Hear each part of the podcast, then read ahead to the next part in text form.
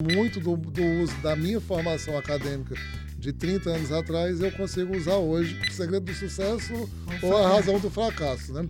Procure fazer alguma coisa que você realmente tenha muita identificação, que você goste muito. Eu tenho um pacto com Deus que onde ele, onde eu for contar a minha história, se eu não disser que tem a mão, as mãos dele me guiando e me sustentando, eu estou quebrando um pacto com ele. Olá, seja muito bem-vindo. Este é o podcast número 2, Management, administrando sua empresa nos Estados Unidos. E hoje eu tenho um convidado muito especial, empresário no Brasil, também aqui nos Estados Unidos, meu amigo André Cunha Lima, que vai ter a oportunidade de falar um pouquinho sobre a carreira dele, a experiência de vida quanto gestor, tanto no Brasil quanto aqui nos Estados Unidos. Então seja muito bem-vindo, meu amigo André Cunha Lima. Que satisfação tê-lo aqui no nosso podcast número 2 que a gente fala aqui sobre management, que é administrando sua empresa nos Estados Unidos, desafios comparando o Brasil e Estados Unidos. Primeiro, quero desejar muito boas-vindas a você. Fiquei muito assim honrado por você ter aceitado o convite de participar comigo aqui deste momento. E a primeira pergunta, eu acho que é fácil. Quem é o André Cunha Lima? Conta aí para a nossa audiência um pouquinho da sua história e da sua trajetória. Eu vou começar agradecendo aqui o convite. Antes de eu dizer quem é o André Conima, eu quero agradecer demais. Você sabe que eu tenho você como um grandíssimo amigo, sou seu fã de tudo que você faz. Então, estar aqui hoje para mim é um motivo de muita alegria, muita gratidão e muita responsabilidade também, né? De deixar um recado aqui, da gente bater esse papo e ficar registrado um conteúdo muito bacana, porque você merece. Eu vim com muito carinho participar do seu podcast hoje, Abel viu? Muito e... obrigado, meu amigo. É recíproco. Suas palavras, faço das suas palavras as minhas. Ótimo, ótimo, ótimo. E o André Cunha Lima é esse, esse ser humano muito temente a Deus. Eu sou uma pessoa extremamente grata a Deus por tudo que Ele me concede. Né? Então eu acredito assim que não existe nada que venha por acaso nessa vida. O André Cunha Lima é esse, é esse ser humano que, que enfim, que que gosta de fazer tudo com muito carinho, com muito, com, tem uma mania quase que de perfeição. Embora a gente possa falar sobre isso depois, eu vou até hoje em dia eu acredito mais no feito do que no perfeito. A gente vai falar um pouco sobre isso também.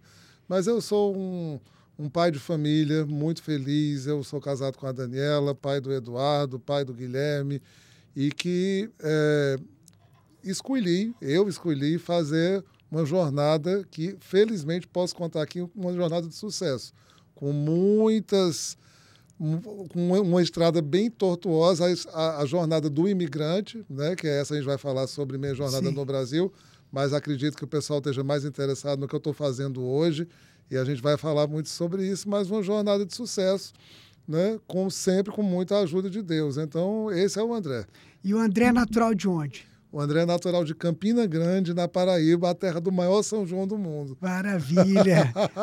Paraibano, mas que morou no Rio de Janeiro também, é, não foi, André? A, hum. minha, a minha história é muito simples. É, é, por conta da profissão do meu pai, nós saímos de Campina Grande, eu tinha sete anos, morei em Brasília durante oito anos, quase oito, e, e, depois eu fui morar no Rio de Janeiro. Né? Até voltei para Campina Grande nos meus 16, 15, 16 anos, mas foi rápido.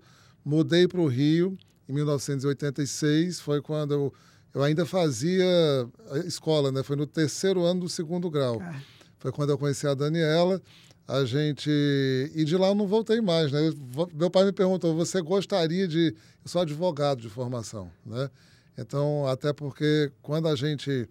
Quando a gente morava no Rio e eu comecei a faculdade, é, foi quando, nesse meio tempo, ele, por conta da profissão, ele teve que voltar para Campina Grande. Ele perguntou: você gostaria de terminar o curso e, quando você concluir, depois de formado, você exerce a profissão de advogado em Campina Grande? Eu falei: sim, claro.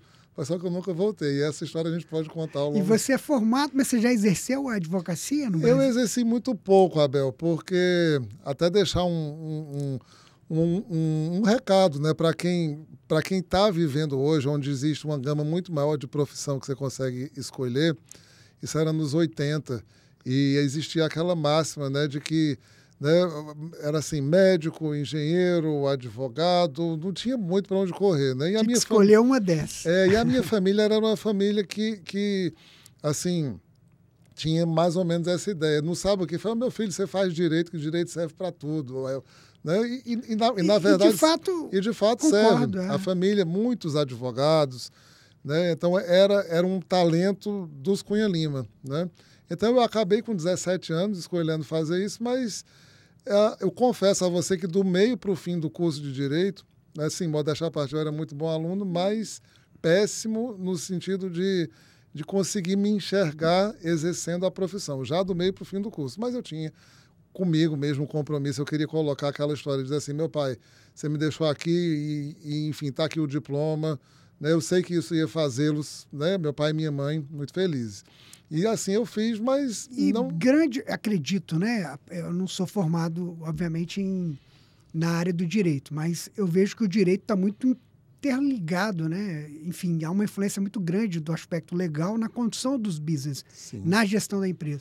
Então, acredito que você usa, né, grande muito. parte dos conhecimentos que você adquiriu Sim. na sua formação, na condução Sem também dúvida. dos seus negócios. E aí eu vou sempre, vou sempre dizer, Deus é tão perfeito que hoje, inclusive, né, a gente vai falar do trabalho que eu tenho feito com a Doqui, mas você veja bem, né, ou seja, essa parte toda notarial, direito notarial, de, de tudo que envolve né? Ou seja, hoje em dia eu tenho muito do, do uso da minha formação acadêmica de 30 anos atrás, eu consigo usar hoje. Né? Porque nesse intervalo eu, eu, eu fui do food service, eu fiz um monte de coisa que a gente vai então, comentar. Então, é isso que eu quero, eu quero, nós vamos chegar lá. As pessoas perguntam, Abel, qual é a pauta do podcast? Não tem pauta. É um bate-papo descontraído, a gente traz empresários, pessoas que obviamente têm uma atuação tanto no Brasil quanto nos Estados Unidos, né, uma experiência prévia no, no Brasil, mudaram para os Estados Unidos, são imigrantes de sucesso aqui nos Estados Unidos, têm seus negócios, empreenderam, atuaram em vários tipos de negócio, muitos, lógico, cada um com a sua história. Então, primeiro eu pergunto, quero conhecer a pessoa, depois a gente vai falar da trajetória profissional, acadêmica, você já até iniciou, né, falando um pouquinho da sua formação. E eu gosto de saber também da questão da gestão. Um ponto, porque a nossa audiência é basicamente é, são alunos, estudantes e jovens. Certo. Você sabe que eu atuo como professor, eu tenho treinamentos, cursos, e eu tenho treinado esse público jovem, é, tanto brasileiros que estão no Brasil que pretendem ir para os Estados Unidos, quanto brasileiros que também moram aqui nos Estados Unidos. Que riqueza, e, né, Abel? Que responsabilidade rica, né? Que coisa é, boa. E, e eu... felizes deles que tem vocês, professorzão aí. É excelente, com certeza. Obrigado, mas é, é, é, o que, que acontece? Aí a gente é, com o podcast, o que, é que a gente busca? Né? O que, é que eu busco quando eu pensei, poxa, eu vou criar um podcast? Vou trazer aquele é, aspecto prático, de experiência empírica mesmo, com casos reais. O seu caso, o caso também do Dueck que teve aqui no mês passado, enfim, casos de empresários que vieram para os Estados Unidos, que estão conduzindo seus negócios de maneira correta, honesta, né, com responsabilidade, estão conseguindo sucesso. Para mostrar para aquele jovem que caminho ele deve seguir, em quem se espelhar. Obviamente, cada um vai traçar a sua própria história, mas, obviamente, é, é importante que a gente tenha é, referências, modelos e até mesmo mentores para poder estar tá seguindo. Na qualidade de professor, sou um mero é, facilitador, né? Eu somente apresento mais a parte teórica, por isso que é importante contar com a presença de empresários, de pessoas como você, para poder ajudar também aí a esclarecer e trazer esses pontos. Mas aí me conta um pouquinho da sua trajetória quanto empreendedor, né? Que eu sei que você tem uma trajetória aí bastante, como você disse, toda estrada de empreendedor nunca é uma estrada reta. reta. Jamais, jamais. O empreendedor ele, ele passa por muitas curvas, altos e baixos. Então vamos lá. Vamos isso, lá, eu, eu, quero ouvir. Eu quero, Conte um pouquinho da sua trajetória. Eu quero que você conte. Eu tenho certeza que fica um, um, um, recado importante, né? Assim, até por ter muitas curvas, muitos altos e baixos, vales e, e picos, né? Então, vamos lá, contextualizando, eu me formo, né? E na tentativa, veja bem, é importante o pessoal entender isso. Né? Eu, eu ainda tentei. Da parte toda do direito, que eu mais gostava era o direito internacional e ainda fui fazer uma pós-graduação em Haia, né, na Holanda. Então Bacana. eu fui estudar direito internacional privado, a parte contratual, mas long story short também não funcionou. Se tivesse funcionado eu não estava aqui, né? Então eu não consegui me apaixonar mesmo com essa tentativa. E nesse nesse pós nessa pós-formatura surgiu uma oportunidade que entrou lá do empreendedor. Existia uma ideia de, de fazer o resgate de, de um hambúrguer, que era um hambúrguer artesanal, que ele ia totalmente contra aquelas as ideias que já estavam implementadas na época e nada contra dos fast food. Era o hambúrguer, um, um conceito que hoje em dia usa-se muito, mas isso era no início dos anos 90. Então eu fui convidado por mais dois sócios, que era meu sócio André, vamos fazer o resgate do hambúrguer artesanal. E tem uma peculiaridade que eu adoro mostrar a vocês que estão em casa né, e que muitas vezes encomendam determinadas pesquisas. A gente tinha um produto que era tão específico, Abel, esse resgate, que ele, em termos de preço, o pricing do negócio ele é, ele é fantástico. Né? E está aí, às vezes, um segredo ou o fracasso, o segredo do sucesso ou, ou a razão do fracasso. Né?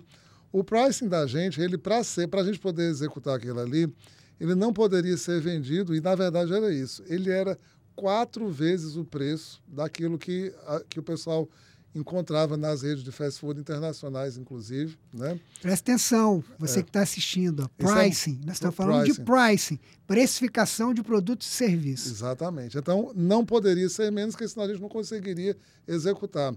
E era quatro vezes o preço, né, o pacote completo né, de um, um hambúrguer lá de 150 gramas com batata frita e um refrigerante, ele era quatro vezes o preço da maior rede de fast food do mundo, que na época a gente fez a comparação. E, mais importante do que tudo, ele demorava cerca de 25, 20 a 25 minutos para ser servido por um garçom com garfo e faca ali do ladinho.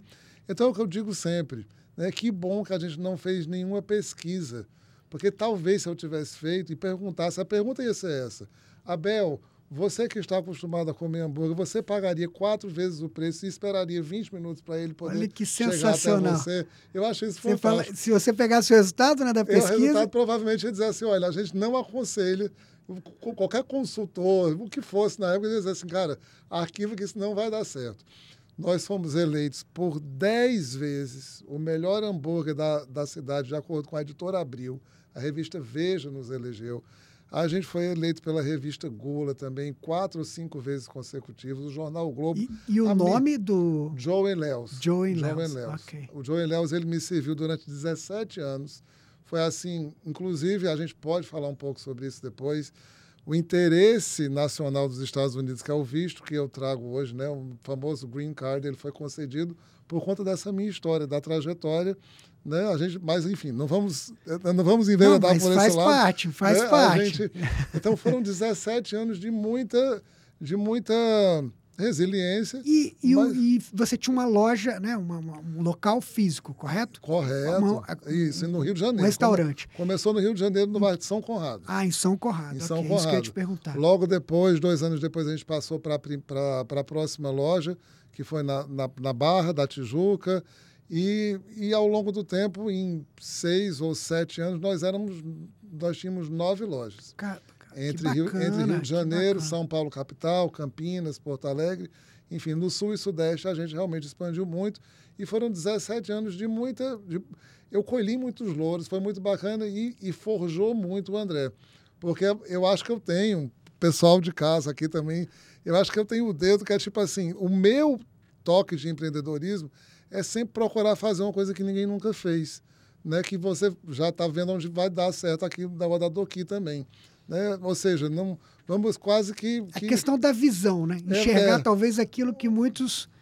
É, eu costumo dizer, não só eu, né? os grandes estudiosos da área de empreendedorismo, o que, que é o um empreendedor? Onde muitos veem problema, é. o empreendedor vê ali uma oportunidade, uma, oportunidade. uma solução. E, bacana, E, e eu bacana. acho fantástico isso, porque tem uma teoria, eu não lembro qual o nome de um, enfim, de um, de um grande autor que, que, é, que ficou muito, muito conhecido, mas inclusive eu falei, cara, esse aí, esse aí ele escreveu para mim. Ele tem uma teoria que quando você faz uma coisa que você nunca fez e que é muito fora daquilo que você foi preparado para fazer, a, a, a, existe uma grande chance de você conseguir fazer aquilo com muita perfeição porque você está livre dos vícios e hábitos de quem teoricamente é, poderia fazer. Faz todo sentido, faz todo sentido. no meu caso né? fez.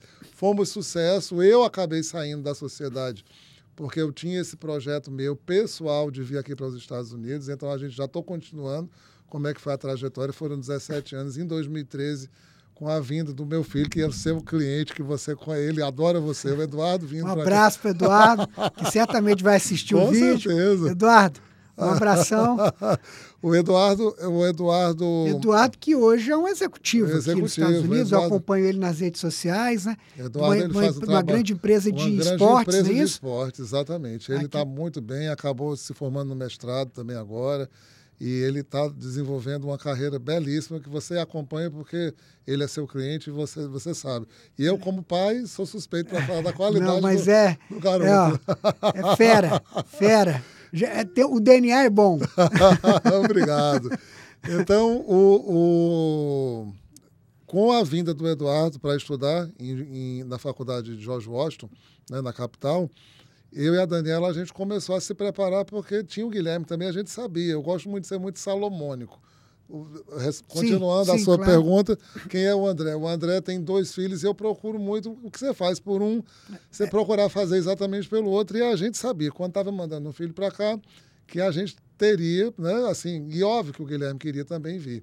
E a gente conseguiu, graças a Deus, antecipar uma situação do ninho vazio. Falei assim, olha, então a gente pode, e, e Deus é muito bom, que Ele me permitiu, Ele me deu essa página em branco, eu consegui sair da sociedade e, e- e vislumbrar um, um- um futuro aqui que eu, assim, que eu não sabia literalmente o que era que eu ia fazer aqui nos Estados Unidos. Então, e aí você veio, decidiu. né? Tudo é uma decisão. com- É eu uma acredito decisão. nisso. Na é uma vida, decisão. É, a gente tudo é uma decide decisão. Tudo. Você Tudo você decide. opta, né, Abel? Tudo. São as decisões que você toma hoje que vão fazer o seu futuro amanhã ou, ou- ou daqui a pouquinho, mas enfim, tudo são as suas escolhas. E sempre tem uma decisão a ser tomada, concorda? Sempre, é impressionante. Sempre vai É, você quando acorda, você, você, você pode continuar na cama.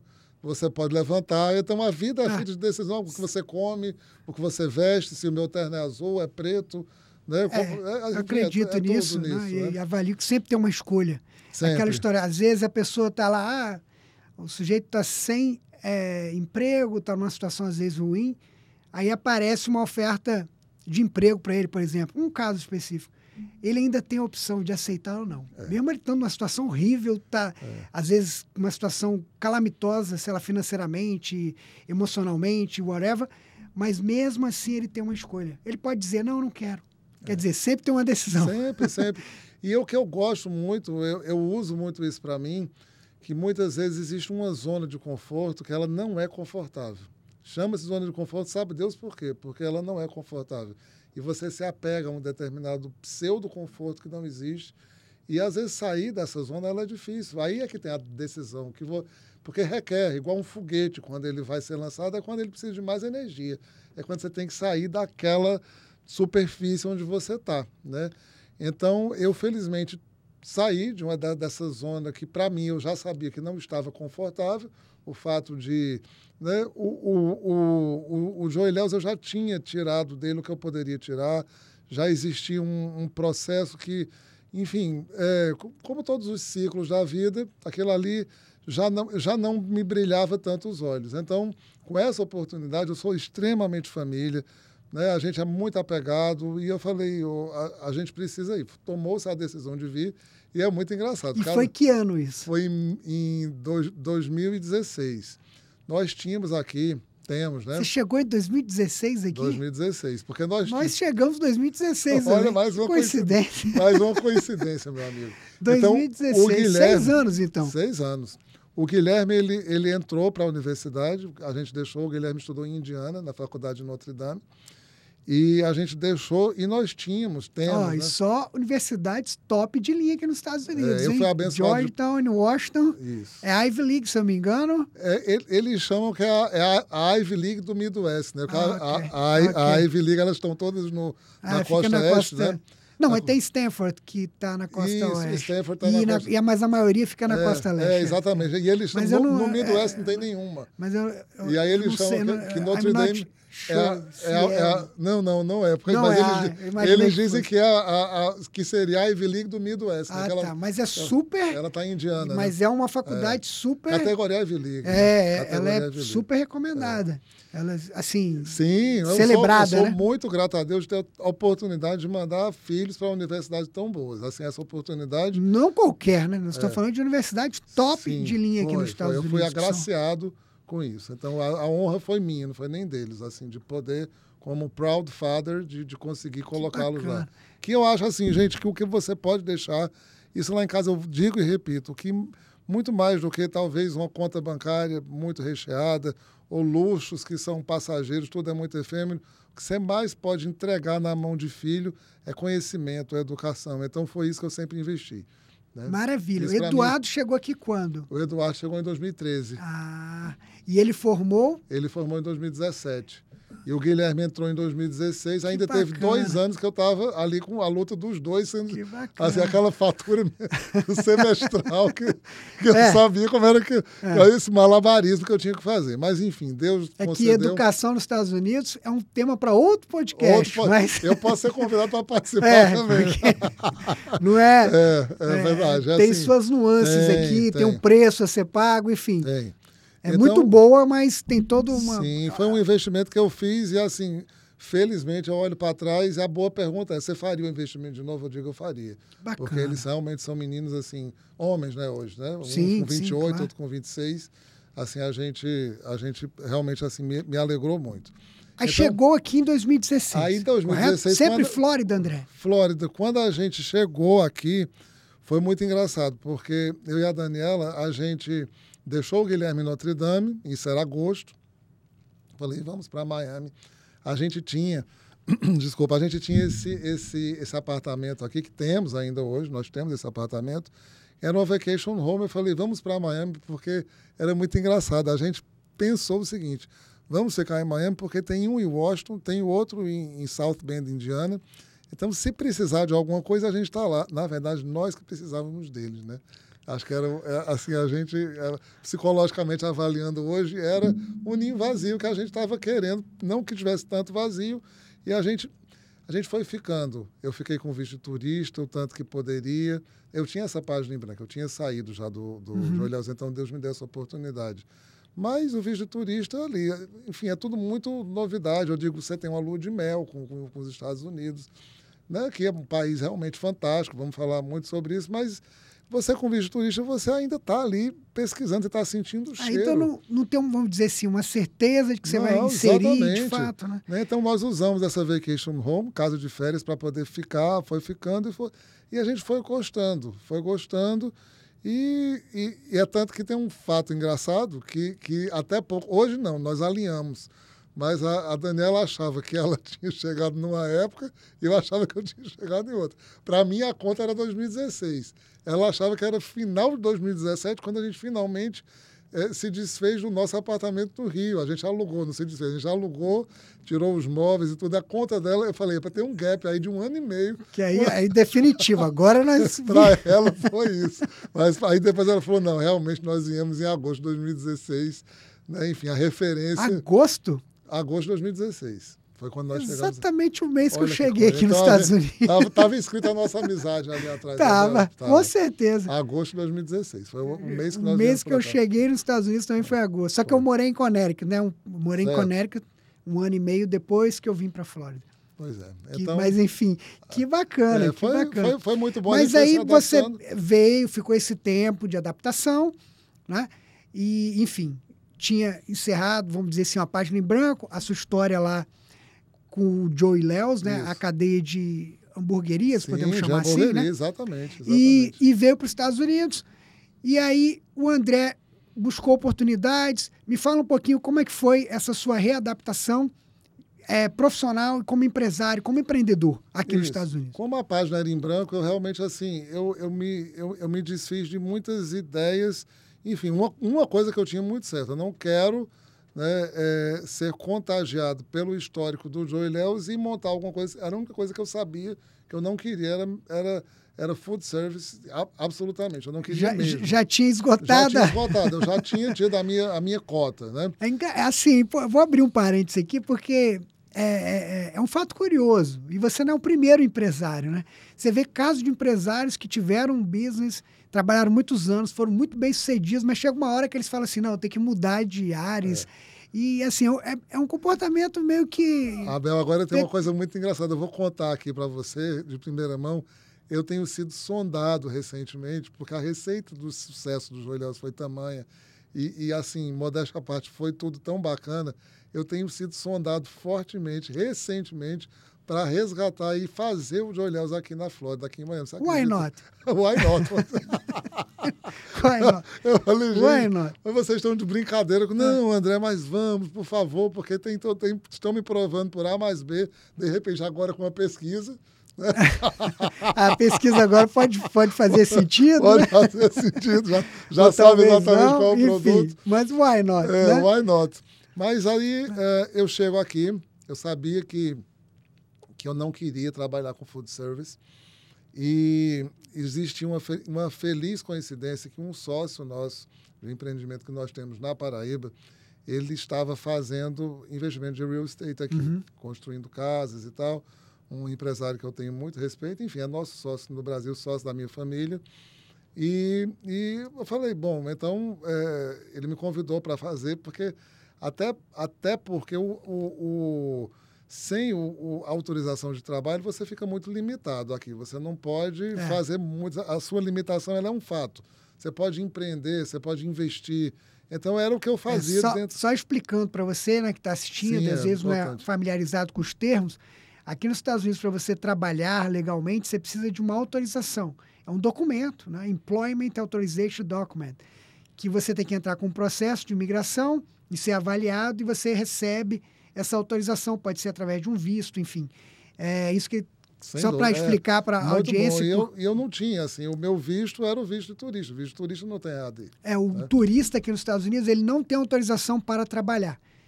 Você pode ter um visto de turista mesmo morando no Brasil, pode até adquirir imóveis aqui, fazer investimentos, porém você não tem autorização para exercer uma atividade laboral aqui nos Estados Unidos. Para isso, você precisa buscar um visto adequado, que foi o segundo passo, né? Foi, Que meu você... se- foi o meu segundo passo você- depois. né? Enquanto eu estava com esse visto, eu, eu comecei a empreender né, com, com esse nosso sócio.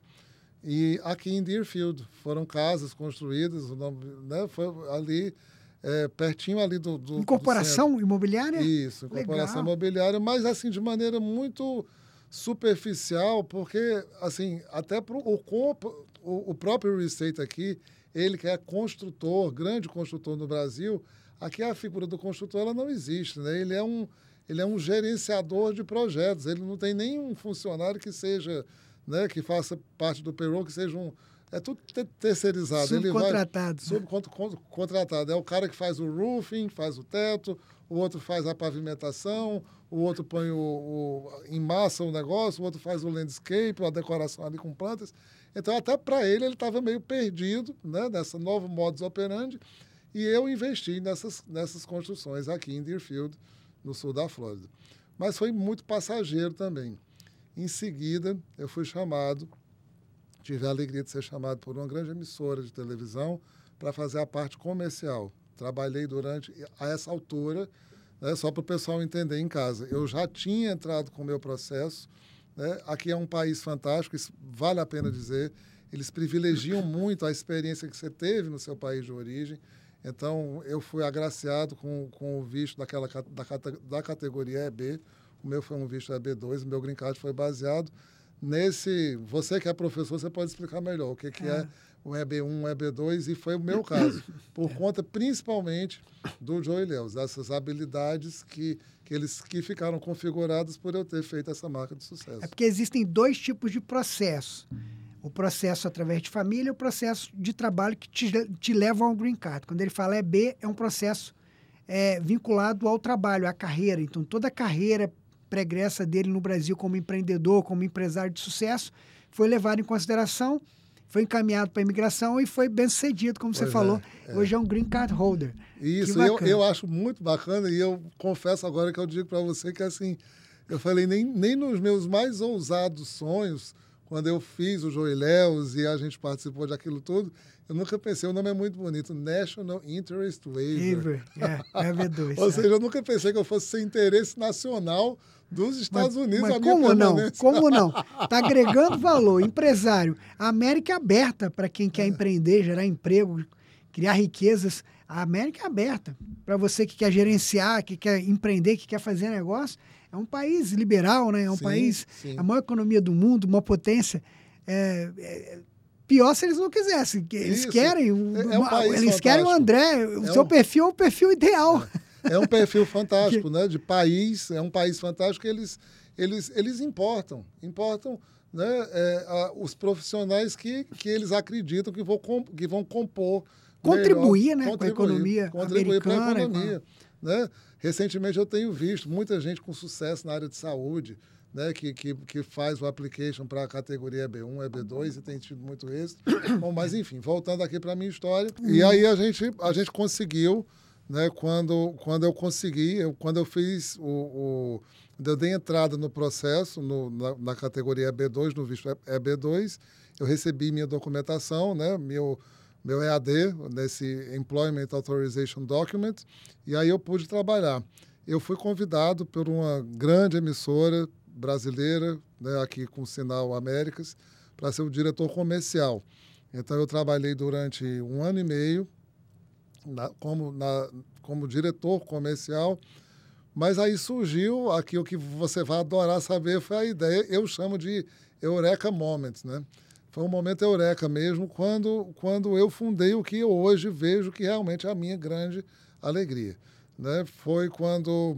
Eu lembro, a cena era uma cena, foi uma cena engraçada, e o pessoal de casa vai gostar de saber disso. Assim, quando o momento eureka, ele, ele só aparece. Eu estava, isso você coloca aí, que era mais ou menos ah, abril, final de abril, início de maio de 2020. A gente sabe, todo mundo sabe que isso foi assim, né? Assim, a- o momento de lockdown do mundo todo parado. Pandemia, Inclusive- auge, né? O auge da pandemia. Inclusive aqui em Miami, né? A gente passou aí o pouco de lockdown que teve, foi exatamente nessa época. Então eu fui buscar com o Eduardo uma comida de restaurante, era uma ocasião especial, a gente estava comemorando, acredito que meu aniversário de casamento, nós pedimos uma comida e eu fui para esse para essa entrega com o Eduardo, quando liga esse meu amigo e fala assim, André, esse meu amigo é um grandíssimo amigo, ele é tabelião no, no Brasil. E aí ele liga para mim e ele fala assim, olha, agora a gente está fazendo escrituras online aqui no meu cartório. Ontem eu fiz um casal de Fort Lauderdale, comprou uma, uma propriedade aqui, eu lavrei a escritura, todo online, foi um espetáculo. Esse meu amigo, assim, ele é muito, ele é muito tecnológico, ele gosta disso e um tabelião muito conhecido no Rio de Janeiro. E aí ele falou assim, André, você que é muito bem relacionado aí, palavras dele, né? ele falou assim, você poderia me indicar alguns clientes, porque seria tão bom, eu go- gostei de fazer essa coisa online, você me indica? Eu falei, cara, eu posso indicar, mas é muito difícil eu conseguir catar pessoas, você é tabelião no Rio de Janeiro, o imóvel tem que estar, obviamente, para fazer escritura no seu cartório, teria que ser no, no Rio de No Rio Janeiro. de Janeiro. É muito específico, eu teria que chegar aqui agora, por exemplo, Abel, você por um acaso tem, Tem um imóvel, imóvel, né? para vender ou para comprar no Rio de Janeiro, eu gostaria de indicar para você fazer online e tudo. Por mais Eu ia falar, não, André, eu tenho no Espírito Santo. Aí eu dizia, não, mas aí foi a pergunta dele. Né? Foi como continuar a conversa. Eu falei, beleza, eu vou fazer. Aí eu falei, e se numa conversa dessa eu encontrar uma pessoa que, que tem esse imóvel para vender, mas seja em São Paulo? Ele falou, não, não tem problema nenhum. Eu passo para um colega meu em São Paulo, eu tenho vários colegas tabeliães em São Paulo, e eu mando para lá e ele faz, que todo, tá todo mundo fazendo. Eu falei, e se for em Brasília? Também, tem fulano, cartório tal, tal, tal. Se for em Vitória? Não, eu tenho. Falei, então quer dizer que você. Ele falou, não, eu inclusive sou parte. A Bel ali estava nascendo a oportunidade que nós criamos, então nós tivemos ali juntos a ideia de criar um hub, né, para poder atender, para primeiro mostrar às pessoas que os atos notariais eles tinham sido regulamentados pelo Conselho Nacional de Justiça e podiam acontecer. Bacana. Então nós precisávamos fazer algum, um- um- eu chamo de hub, né? Que era tipo assim, eu preciso não só informar para o brasileiro que isso é possível, como também a partir da hora que chega o Abel e sabe que é possível, ele tem que ser encaminhado para o cartório competente para poder atendê-lo. Porque em até três perguntas a gente sabe qual é o município. Por exemplo, você é capixaba, eu sou paraibano. Provavelmente o meu cartório que atende não é o seu, né? a não ser casos de exceções, de exceções, nós não vamos criar essa, enfim, não quero dar aula de direito notarial aqui agora, mas via de regra é o domicílio eleitoral ou o domicílio fiscal do cidadão. Né? Sim. Então, é, nós tivemos essa grande sacação, digamos assim, de fazer, de mapear todos os cartórios das principais cidades brasileiras para que, quando o, o, o cidadão chegasse e dissesse, eu preciso fazer uma procuração, em até três perguntas a gente sabe qual é o, município do cartório competente para ele. Então, eu sou de, sei lá, de Teresina. Então, a gente tem um cartório em Teresina. Sou de Porto Alegre, temos também. E nós criamos o que hoje tem sido um agente facilitador principalmente para o brasileiro fora do Brasil. Porque, claro, o brasileiro dentro do Brasil ele tem a oportunidade de sair de casa e ir no cartório do bairro vizinho. Né? O cartório é, não é tão, é mais tão acessível. longe. Mas para o imigrante, para o brasileiro que está fora. Para o brasileiro é, que está fora, embora tenhamos uma rede consular maravilhosa, temos 11, 11 porque era, era, eram 10 consulados, hoje tem o vice-consulado em Orlando. Então, são 10 consulados, mas que você, você veja bem, um país desse tamanho, por exemplo, não tem. Até, até veja bem, Abel, nós dois que moramos aqui no sul da Flórida, uma ida até Coral Gables, que é extremo sul de Miami, ela pode demorar uma hora e meia. Ah, e às vezes você perde um meio dia de você trabalho. Perde, no bom de... sentido, um meio dia, muitas vezes no perde mínimo, o dia né? inteiro. Ah, um o dia. tempo é dinheiro, ah. a gente sabe o quanto ah. que aqui nos Estados Unidos você precisa, né? Você não pode ser desse luxo. Então existe um conforto, uma economia muito grande, né? Nesse sentido de, de, de atos notariais que podem ser feitos. Agora então surgiu da conversa com seu amigo, tabelião. Sim. Você pensou, poxa, vou criar uma estrutura, Isso. sei lá, integrar, consolidar no É. formato de uma prestação de serviço. E aí Sim. surgiu a OK a Cartório. OK Cartório. Que que hoje em dia, que hoje em Que dia, hoje- que você acompanhou muito bem. Né? Sim, Você desde o início, nascedouro, sim. praticamente o nascedor, a gente trocou muitas ideias, você inclusive me ajudou, né? E a gente Mas a OK Cartório transformou-se. indo aqui. Aí eu tô curioso, por quê? Me explica essa Eu vou mudança. explicar essa mudança. essa mudança ela foi necessária é porque ali naquele momento, né, é, de novo, e aí esse acho que acho que tem um padrão meu, né? Vamos testar, igual o hambúrguer, vamos ver, a gente tem que testar e ver se só que o teste hoje em dia era muito menos drástico, né? Nós fizemos, nós montamos, a verdade tem que ser dita, né? Nós montamos uma espécie de landing page, fizemos alguns anúncios de, de redes sociais e, e para ver, assim, vamos ver no que, que dá, se tem interesse, se tem aderência. Né? Essa aderência foi constatada de maneira muito rápida. Então, a gente fez os anúncios, alguém, é, esses leads, eles tinham que chegar em algum lugar, concorda? Então, era nesse site que ele chegava e a gente começou a trabalhar esses cases. Tem uma coisa muito engraçada, eu tenho que deixar isso registrado aqui para o pessoal, né, pra, porque no primeiro momento, até porque a beleza da internet está aí, os leads eram muito. A gente conseguia ter os leads mais desqualificados do mundo. E aquilo Que- ali. É, porque Não as tinha- pessoas não, não é? entendiam, as pessoas queriam renovar a carteira de, de habilitação, queriam tirar passaporte, queriam tirar visto para outros países. E a gente tinha no começo essa dificuldade de dizer não, são atos notariais, atos de cartório, procuração, escritura, autorização de viagem para criança, autenticação de documento, tudo isso a gente faz, né? E aí bastou insistir um pouquinho, a aderência foi total. Hoje em dia eu tenho uma alegria gigante porque eu tenho, eu já atendi em mais de 20 países desse desse nosso planeta Terra. Eu já tive, que eu, eu gosto muito de dizer, Abel, que de novo, eu sonhava, sonhava, sonhava, queria muito êxito para atuar o Doki. Né? Eu, vou, eu vou contar daqui a pouco, não vou esquecer de mostrar como foi a, a transição. Mas eu gosto muito, um dos casos mais emblemáticos, que eu, eu tenho um cliente no Irã. Você sabe o que é isso? Eu nunca pensei que eu pudesse ter um cliente no Irã e é Quer uma dizer, um mulher. brasileiro. É uma mulher. não, uma mulher brasileira que mora no uma Irã. mulher brasileira. E que você. A, a que Doki conseguiu. A Doki con- conseguiu. Você imagina, isso foi em 2021. O Irã foi um dos países assim mais castigados pela pandemia, né? Isso eu fiquei sabendo ao longo de- do É tempo. que o depois- Irã sofre. É, é um país que. Com os Estados Unidos não tem relações, né? não tem relações econômicas então, nem a- a, diplomáticas, própria então vacina tem- foi muito difícil. A pandemia Tem restrições, né? tem muitas- embargos. Nossa, né, e, e você imagina uma mulher num país muçulmano que a mobilidade é muito restrita. Ela morava, acho que mora ainda lá, mas ela na época morava a uma, uma distância de cinco horas de viagem até a nossa embaixada em Teherã. E ela ela estava assim, ela não tinha nem ela não tinha nem como ir. Ia ser assim, quase que uma via crucis para ela conseguir chegar e ela precisava dessa procuração. Quando ela descobriu que existia a DOCI, na época era o que cartório ainda, seja, é o que eu, eu falo, brasileiro, se tiver um CPF válido e um bom sinal de internet, ele pode estar até na lua que a gente consegue atender. Ai, que bacana. Então, então olha, ela, ela, ó, ela ó, fez isso e, e- e esse é o meu trabalho. Que né? bacana. E que a trajetória, né? A trajetória. Você vê do setor alimentício, né? Com a, com a rede de hamburguerias no Brasil, para o setor de comunicação, vamos dizer assim. Comunicação passando E- pelo real estate. Real estate também, exatamente. Ó. E é muito bacana essa experiência de vários setores da economia, tá investindo, atuando em vários, eh, várias indústrias né, que são diferentes. Eu queria, eu queria te perguntar, que eu sei que vocês estão. A Doqui faz um, um excelente, presta um excelente serviço para quem é imigrante, conheço muito bem.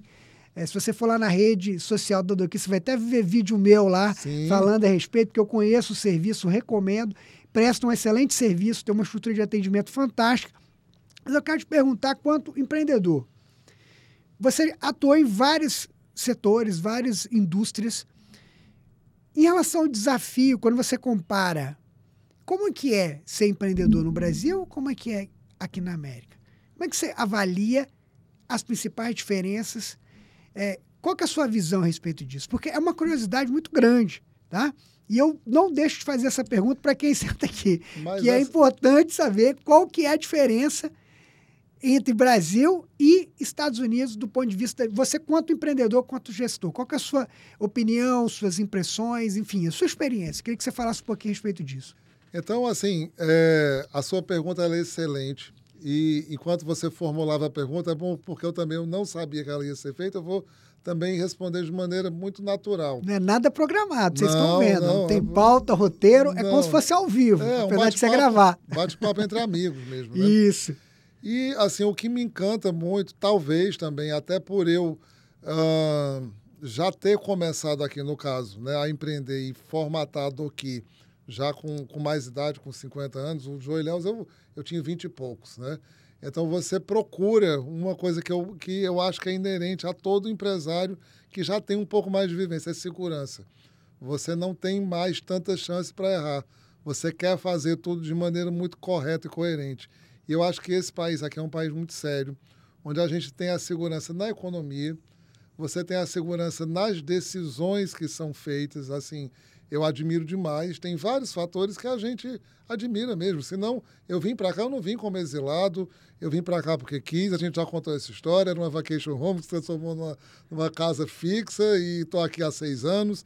Então, foi opção minha, um país que eu admiro muito, um país que me acolheu de maneira assim, não poderia ser quase que um colo de mãe, esse país aqui me acolheu assim, me deu um, um, um, um cartão verde de residente permanente, o qual eu sou muito grato por ter, né, numa categoria de interesse nacional. Então, eu admiro demais, mas o que eu mais gosto aqui é a segurança.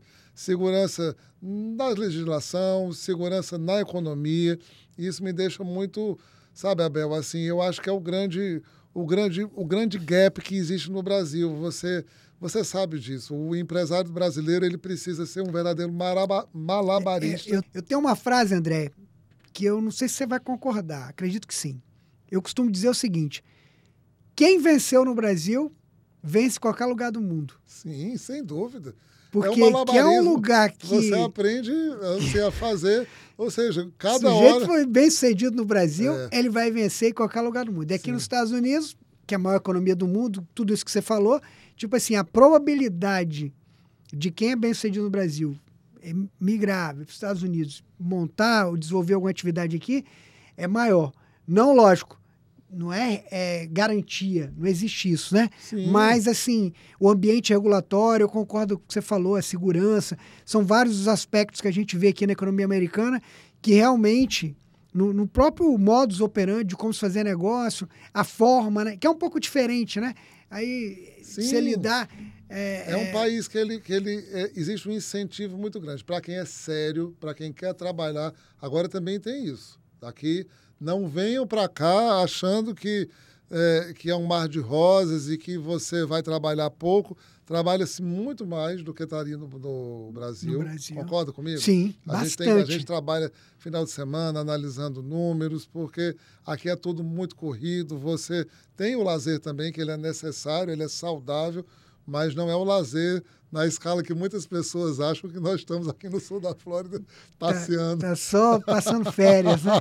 é que a gente mora no local que as pessoas passam é, férias, é diferente. Exatamente. Então é, um, é, é, é, uma economia muito forte, é, é, assim, é uma oportunidade muito grande para quem quer trabalhar. E eu tenho um recado pessoal que eu gostaria de deixar. Por favor. Aqui. É, procure fazer alguma coisa que você realmente tenha muita identificação, que você goste muito porque isso eu aprendi na minha vida, sabe, Abel? E eu uso bastante. Aquele, aquele o americano chama de gut feeling, né? Aquela é a intuição. Quando você está fazendo aquilo que você gosta, como é o que eu faço, eu vejo que é o que você gosta também. Quando a gente usa o talento que Deus nos deu para você usar isso como o pano de fundo do seu propósito, né? De você Exatamente. estar passando aqui. Isso, concordo. Ah, eu acho que você tem muito mais chance de acertar. Né? Eu levanto todo dia, eu tenho a alegria de dizer assim, poxa, hoje eu tenho mais um dia de doqui. Como é que vai ser? O que é que eu posso fazer para agregar ainda mais? Onde é que eu posso buscar mais soluções? Como é que eu posso fazer para que haja um crescimento com qualidade? Então, esse é o recado que eu digo. Não se apegue, não faça uma coisa que você vai trabalhar de segunda a sexta esperando o fim de semana chegar para você descansar. Que aí é, trabalhe em algo que te dê Isso. paixão, né? Paixão, porque Propósito. a chance, a chance de você fazer aquilo com muita garra é maior e aumenta, acho que o exponencial de, de, de, probabilidade do sucesso, ele cresce de uma maneira fantástica. E né? nem parece trabalho, Nem né? parece não, trabalho. Eu vim para cá hoje, né? Eu tive um dia cheio, mas um dia cheio de muita alegria, criando, fazendo, vendo como é que a gente pode é, implementar novos processos para que a gente tenha os nossos clientes ainda mais sa satisfeitos. Você, daqui a pouco, a gente está montando uma plataforma que me enche de orgulho, que você vai poder colocar tudo seu ali online, um estrangeiro, por exemplo, ele pode colocar todos os dados e aí já vai receber a minuta da procuração sem ter nem contato com nenhum nenhum dos nossos funcionários. Bacana. Então, mas são spoilers que eu estou deixando aqui só para o pessoal entender que a gente realmente, a gente Através disso, a gente se transforma num agente facilitador muito grande para todos os brasileiros, não só os que estão no Brasil, mas os que estão fora também. Que bacana. André, eu quero te agradecer muito pela sua participação. Com certeza agregou bastante, está agregando para todos o pessoal que nos segue, que assiste o nosso conteúdo, que, como eu falei, é, grande parte são estudantes, né, é, pessoas que estão buscando empreender, jovens empreendedores. Basicamente, é um, é um, pouco das pessoas que acompanham o meu canal, tanto no Instagram. Aliás, sigam lá, o como também o meu canal no YouTube, o Abel Fiorotti Consultor. O André vai deixar também daqui a, a, Nós vamos colocar as redes sociais da Doki para vocês Sim. também estarem seguindo, acompanhando, que sempre tem conteúdos interessantes. Mas eu quero te agradecer de coração. É, você é um amigo que a gente. É, que eu construí, que eu identifiquei aqui nos é Estados Unidos. E é engraçado, eu preciso falar isso, porque eu conheci o André, a gente conheceu de, acho, de rede social não de foi redes sociais, eu vou, de... eu, vou, eu vou refrescar sua memória. Foi eu tentando prospectar você para anunciar na rede de televisão qual, na qual eu trabalhava. Né? Verdade, né? ele queria vender um anúncio para mim fazer propaganda na, na, televisão do serviço. Acabou que eu acho que eu nem fiz, eu não sei eu porquê. Eu muito mais que faço amizade, sem, sem dúvida, muito é mais. É recíproco, meu amigo, mas foi... Aí a gente eu acho que eu encaminhei um livro para você. Um livro eu encaminhei um livro, falei, começamos a conversar, criamos uma identificação é, já, grande. Já comecei a amizade ganhando presente. Aí, aí então, eu apertar a mão, o livro. a gente nem se conhecia não pessoalmente. Conhecia, gente... Acho que depois em eventos, né, em Miami. Eu com, com, com, muito carinho no dia que eu finalmente consegui apertar a sua mão e dar um abraço, que foi no foi. evento de um, um grupo de negócios ali em Aventura. Lembra que a gente se conheceu ali na uma espécie de inauguração desse, desse grupo de negócios. Foi do network? Sim, sim. Foi o Recomendo, se eu não me engano? Foi o Recomendo. Foi o Recomendo. Foi o Recomendo. Recomendo que é um grupo de empresários, exatamente, em aventura, em aventura. que tem o, o, Eles fazem eventos, é, tem comunidade brasileira, e a gente se conheceu é, presencialmente. Então, tempo, né? tem, tem, coisa que você fala, eu, é, é fácil, tá claro, assim, é nítido a sua postura como empresário, cidadão e, acima de tudo, cristão, né? Sim, Dava a perceber muito, na sua muito. fala, no carisma, na forma de ser. Muito. Você, eu, tenho, eu tenho é... um pacto com Deus que onde ele, onde eu for contar a minha história, se eu não disser que tem a mão, as mãos dele me guiando e me sustentando, eu eu, eu tô quebrando um pacto com ele, porque assim, na verdade, eu digo para você, Deus ele eu sou um milagre, né? Um milagre constante em construção, porque ele realmente a obra dele na minha vida é fantástica e a ele toda a honra e toda a glória, Abel. E que bacana. E você expressou várias vezes, várias vezes, o que é muito bonito. E, e não é só. Você vê que é algo genuíno, do coração. E é muito bonito isso. Eu, eu fico honrado pela nossa amizade, que aconteceu de maneira assim, é, como é que eu posso dizer? Natural. Natural, né? Espontâneo. Espontâneo, uma coisa. E quando a gente fala, parece que eu conheço o André há anos. Tipo fomos, tipo assim, eu conhecemos jardim, aqui. Fomos amigos é. do jardim de infância. Pois é, e, e, então, uma satisfação, quero te agradecer, sim. Muito obrigado, meu muito, amigo. Deus abençoe. E seu contínuo e merecidíssimo sucesso. Para todos nós, fico honrado com a sua presença. Esse é o podcast número 2 do Management, trazendo para vocês novidades, trazendo empresários, personalidades brasileiros que estão fazendo a diferença aqui nos Estados Unidos. Então, hoje só tenho gratidão pela sua amizade, por estar aqui comigo nesse programa, nesse podcast, por tudo. Que Deus te abençoe Amém. e, como sempre digo, vamos em frente. Até o próximo. Valeu!